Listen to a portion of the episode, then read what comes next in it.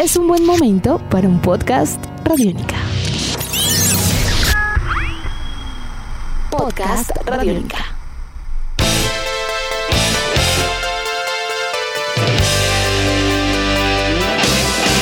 Bienvenidos a esta nueva edición de Podcast Rock and Roll Radio, producto de Radiónica, desarrollado por el señor Andrés Durán, arroba Andrés Durán Rock, y quien les habla Héctor Mora, arroba Mora Rock and Roll, bajo la producción de Juan Jaramillo, Jairo Rocha y la captura sonora de David Candelario. El álbum Slippery When Wet, de la agrupación norteamericana de hard rock glam Bon Jovi, se presentó al mundo en 1986, hace 35 años, llegando en su momento al número uno de los Billboard 200 y también siendo catalogado como uno de los discos más vendedores de 1987 con unas ventas superiores a los 12 millones de copias. Slippery When Wet no fue solo un álbum revolucionario para Bon Jovi, fue un gran avance para el glam metal en general, marcando el punto en el que el género entró oficialmente a ser la corriente principal en la música. Así que hoy en Podcast Rock and Roll Radio, 35 años del álbum Slippery When Wet de la agrupación Bon Jovi, eso y mucho más para los próximos minutos.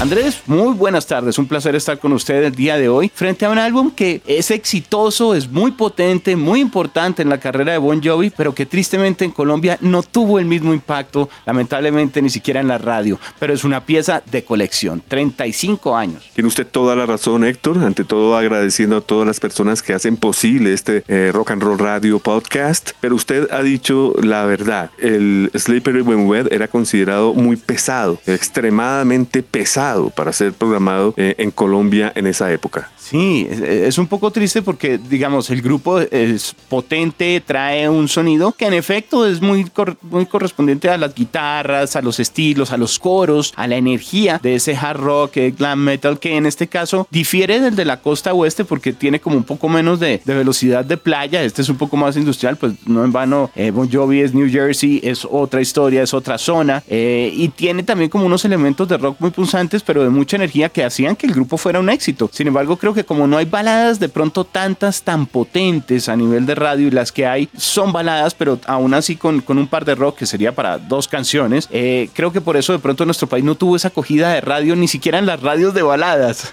Bueno, pues yo le comento mi experiencia con Bon Jovi en la ciudad de Los Ángeles donde yo estaba establecido y pasó algo similar. Bon Jovi eh, no se escuchaba en KLOS ni en KMT ni en las emisoras de vieja data de rock. La emisora que se atrevió a programar a Bon Jovi eh, fue la KNAC. Comenzaron, bueno, yo llegué allá en el 84, digamos, ellos venían programando eh, en su parrilla canciones como Runaway, pero realmente lo que sonaba era una canción que, si no estoy mal, se llamaba An Out of Love, que era bastante pesadita del 7800 eh, Fahrenheit, eso que salió en el 85. Digamos que esa era la representación de Bon Jovi en la radio en Los Ángeles hasta que llega el Slippery When Wet. Recordemos que este disco fue lanzado un 18 de agosto de 1986, hace 35 años, Héctor. Andrés, una pieza que celebra Bon Jovi más de tres décadas y media después, siendo un músico que en medio de todo ha continuado con una actividad y una banda que ha continuado aún con, con un concepto de unidad, aún con los ejercicios como solista eh, a nivel musical de Bon Jovi, con su participación en el mundo de la actuación, con otros guiños alrededor del entretenimiento. Digamos que la banda tiene por qué celebrar no solo a nivel de ventas este álbum, sino a nivel de su imagen, porque aquí aparecen también muchos elementos que luego marcarían un poco esa imagen renegada con cowboy también que estaban mezclando alrededor de sus canciones, temas como You Give Love a Bad Name o Living on a Prayer son himnos del amor y himnos eh, populares en emisoras norteamericanas y europeas, pero por montones. Pues, en Inglaterra fueron un éxito muy potente. Y ni hablar del famoso Wanted Dead or Alive que a la hora la verdad no fue potente en Colombia cuando se lanzó este disco, sino un par de años después, cuando aparece New Jersey en 1988 y eso obviamente jala el catálogo anterior. Hubo una buena época en donde Bon Jovi también se presentó incluso con esta canción alrededor de los premios MTV en, una, en un momento, en una presentación que inspiraría incluso los famosos eh, acústicos también de MTV, los Unplugged. Entonces digamos que la canción tuvo ahí otro boom, pero realmente corresponde a este ejercicio del 86 que, que en su conjunto, para algunos otros territorios, repetimos, no, no el caso de Colombia, incorporó como sencillo este también Wanted There Alive junto a una visión potente porque el disco abre arriba, usted se siente como en un estadio, en una arena y que estuviera comenzando.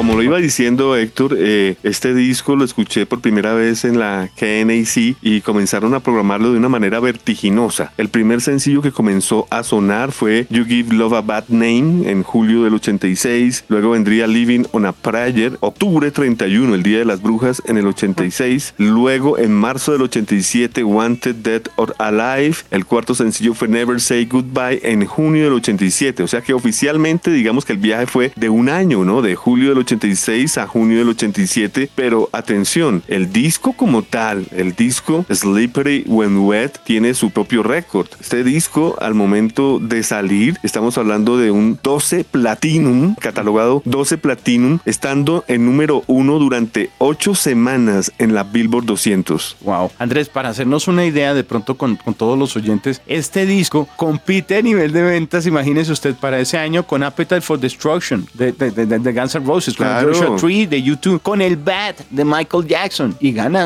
a nivel de ventas, no tiene nada que quejarse uno alrededor de su Y si usted analiza los que acaba de nombrar, es el que más se ha mantenido. Héctor, tengo en mis manos el disco, el LP de Slippery When Wet, comprado en el Tower Record, dice aquí en la marquilla, en eh, agosto del 86 lo compré, a un Wow. valor de 6 dólares 99. Recién salido. Sí, recién salido. Eh, como le decía usted, después de escucharlo en KNAC, el paso a seguir era comprar el disco. Después de comprar el disco, que lo he venido escuchando bien rayadito de paso porque sonó mucho, ir a verlo. Entonces, eh, tuve la oportunidad de ver esto dos veces, o sea, en el mero lanzamiento del Sleep Pretty When Wet y en otra oportunidad que no recuerdo allá en Estados Unidos. O sea, fueron dos conciertos en el mismo año. Pero es claro lo siguiente, Héctor. Acá viene uno de los datos que a mi manera de ver es importante, ya que eh, es eh, el primer álbum, escuche bien Héctor, es el primer álbum de metal, llámele usted si le gusta más eh, glam metal, en poner en los listados tres top 10 en la Billboard 200. Wow. El Wow. primer grupo que lo hizo fue Quiet Riot, recordemos, pero solo con una canción. El primer grupo de metal, ¿no? Sí, claro. Ahora, si no es porque la, hay una canción que pudo haber sido quinto sencillo que fue Wild in the Streets y, y- y el anterior que fue Never Say Goodbye que llegó al 11, podríamos decir que Bon Jovi con un poquito más de suerte en el 86 podría tener cinco canciones en el top 10 de la Billboard 200. Yo creo que eso deja claro a cualquier persona que escuche este podcast en el 2022 la importancia, la contundencia en cuanto a metal se refiere. Ya sea que pues el metal haya cambiado mucho y para ustedes no sea muy pesado, pero como lo dijimos al inicio de este podcast, en Colombia esto era como escuchar black metal, más o menos el equivalente o grind metal. Sí, eh, incluso creo que esa potencia es la que trataba de traducir de una manera muy especial, casi que seduciendo un poco a la radio el toque particular de otro elemento importantísimo para este ejercicio, aparte de los integrantes de la banda, Andrés, que sería Desmond Child, el productor. Totalmente, sí, señor. Claro, él tiene créditos además de composición también con Sí, canciones señor. o los éxitos fuertes como Living on a Prayer y You Give Love a Bad Name, que son himnos no solo adolescentes en su momento, porque ya se creció y eso tuvo un reno- una renovación generacional y todavía son himnos del amor prácticamente, pero Desmond Child ahí fue un toque particular para lograr juntar lo que eran las ideas de, de todo el resto del grupo de una manera muy, muy balanceada, siento yo como, como banda que, que no se sintiera fuera de tono para lo que de pronto eh, podría aceptar la radio, pero que no fuera alejada de la realidad del sonido rock que tenían en sus guitarras. Es que escuche bien el tándem de personas, o sea, en la tándem, en tándem de composición, usted bien lo dice, Desmond Child, que pues sin comentarios. Si hablamos de músicos en estudio, está el señor Tom Kens Light en el saxofón, bien conocido canadiense por haber estado eh, tocando con grandes del, del jazz como eh, Nat King Cole, Don Costa, Oh. eh, Chet, Chet Baker, entre otros. Sí. Y tenemos a Hugh McDonald en el bajo de Living on a Prayer, un hombre que había tocado con Alice Cooper, eh, con Lita Ford, eh, con grandes músicos en, en el mundo del rock. Añádale usted David Bryan en los teclados, Tico Torres en la batería, Alec John Such en el bajo, Richie Zambora, qué espectacular guitarrista Héctor, sin precedentes, y por supuesto John Bon Jovi en las voces, guitarras rítmicas, eléctricas y gran compositor. En la parte de producción Héctor, Bruce Fairbrain Fairbrain, que venía eh, trabajando con ACDC, con Aerosmith. Mm, sonido eh, claro, totalmente. Eh, Blue Oyster Cult, recuerdo, Poison, Scorpions, entre otros. Bueno, él falleció el 17 de mayo de 1999 a los tan solo 49 años. Gran productor. ¿Y sabe cuál era el pupilo de él, el asistente en ingeniería y mezcla? No, ¿quién? ¿Quién? Bob Rock. Aprendió, ¿no? Aprendió. Ahí debía ser el que le tocaba hasta acercar el café. Imagínese usted. Bueno, Héctor, tengo un pequeño análisis rápido de canción por canción que creo que con Sí. el cumpleaños 35 vale la pena hacerlo. Sí, amerita, por favor, por favor. Además son solo 10 temas. Esto comienza con Let It Rock, Sí. eh, que parece un himno, ¿no? Para Sí. el álbum, para abrir el disco es perfecto, es un himno. Y como para Eh, abrir concierto. to- eh, también, sí, señor.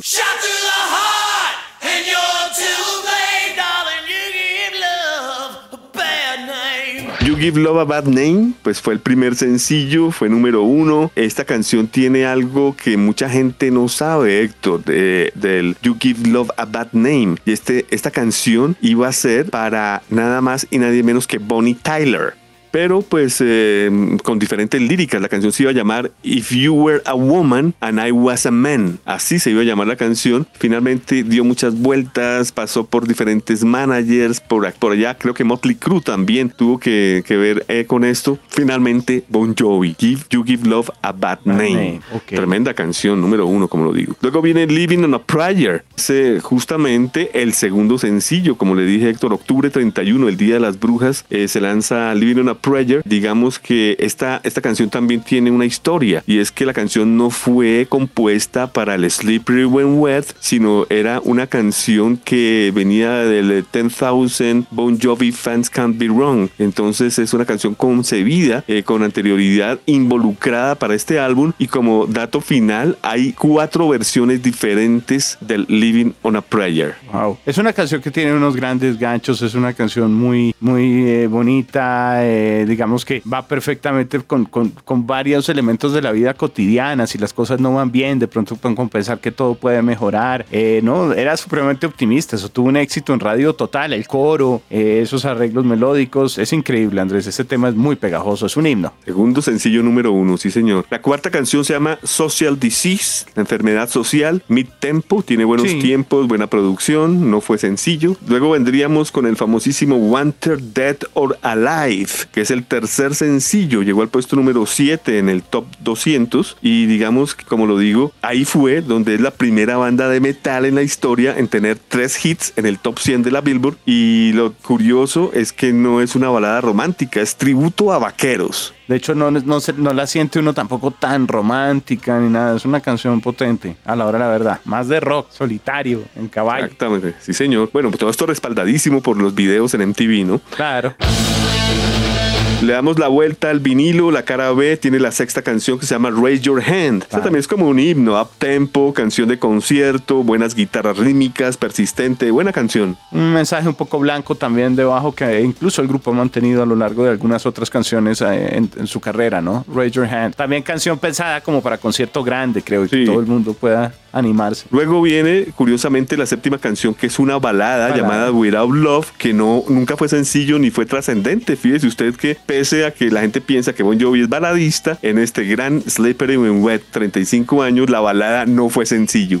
Y eso que yo la siento balada, pero no tan balada, da un tempo a la hora de la verdad, sino una canción como suave del hard rock de la época, siento yo, el hard rock de la costa este. La octava canción se llama I Die For You. Es un mid-tempo, buenos Sí. teclados. Digamos una canción eh, discreta pero buena. discreta. Me gusta esa palabra suya para este, este caso, porque en realidad sí refleja la época, lo que estaba sonando en ese entonces. Es un buen despliegue de los teclados, eh, de, los, de las guitarras, de todo el trabajo de batería, es decir, todo lo que cada uno de los músicos estaba aportando eh, se siente allí. David Bryan, Alex Shook, incluso Sí, también con el bajo, todo el ritmo de Tico Torres. Pero es una canción que pasa un poco eh, de manera modesta en el repertorio, sí. Luego viene, eh, ahí sí viene el cuarto y último sencillo que tuvo este Slippery When Wet, que se llamó Never Say Goodbye. Llegó al puesto número 11. Este sí es el ejemplo del Power Ballad. Esta sí, un poco tímida, diría más bien más que modesta en el caso de The For You. Aquí sí, Never Say Goodbye sí tiene, es la que tiene el aire ya de balada un poco, pero aún así no alcanza a tener todo el matiz, el corazón, la sangre y la lágrima que encontraríamos luego en otras canciones en los discos posteriores, donde ese fuerte del grupo se explota mucho más y de ahí que vienen una serie de, temas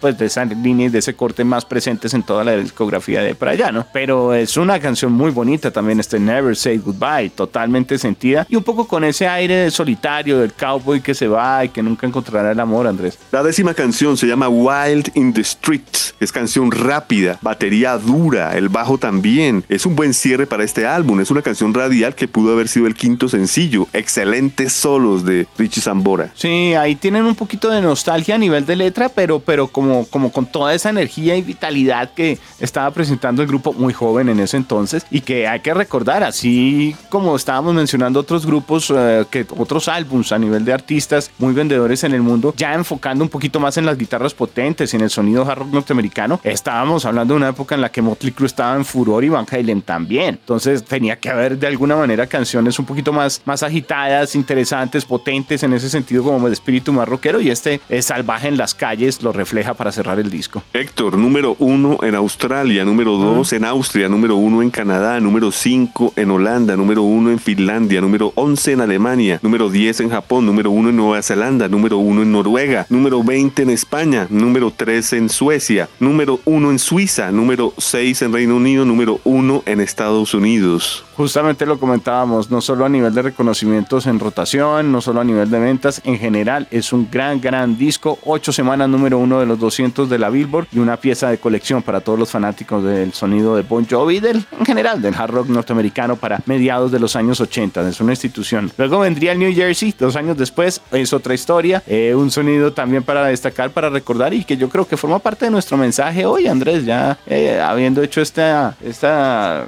digamos, este barrido y, y una aproximación importante a lo que fueron cada una de estas canciones. La invitación obviamente es a que la gente las escuche y las disfrute. Además hay un par de ediciones especiales con material eh, en materia de bonus, eh, de material al vivo, digamos, con, con unos elementos importantes para que la gente disfrute.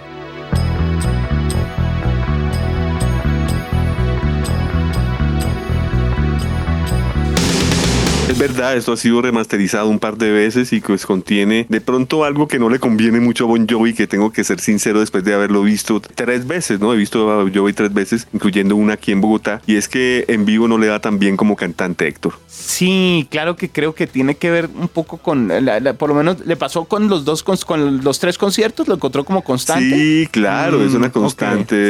Eh, En, estudio, en el estudio le ayuda muchísimo, pero en vivo es, eh, es un poco escondido, digamos, la voz.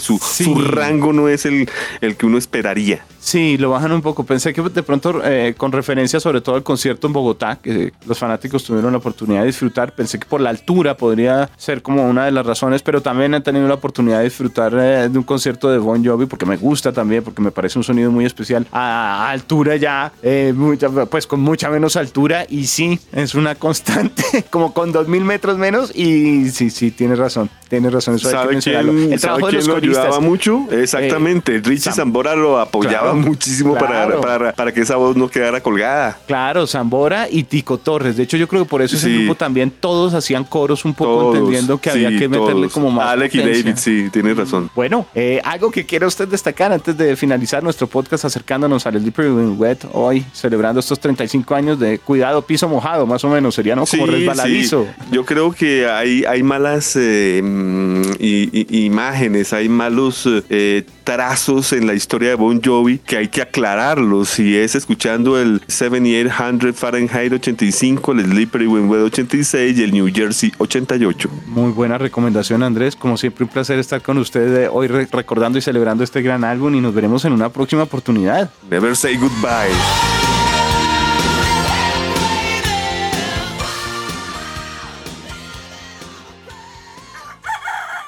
Hola, soy Fausto García Calderón. Hago parte del equipo de paz de Radio Nacional de Colombia y quiero invitarlos a escuchar Inquebrantables, Voces del Cambio, la serie de podcast en la que les traemos historias de gente excepcional que está cambiando la historia en lugares a los que ha llegado la paz.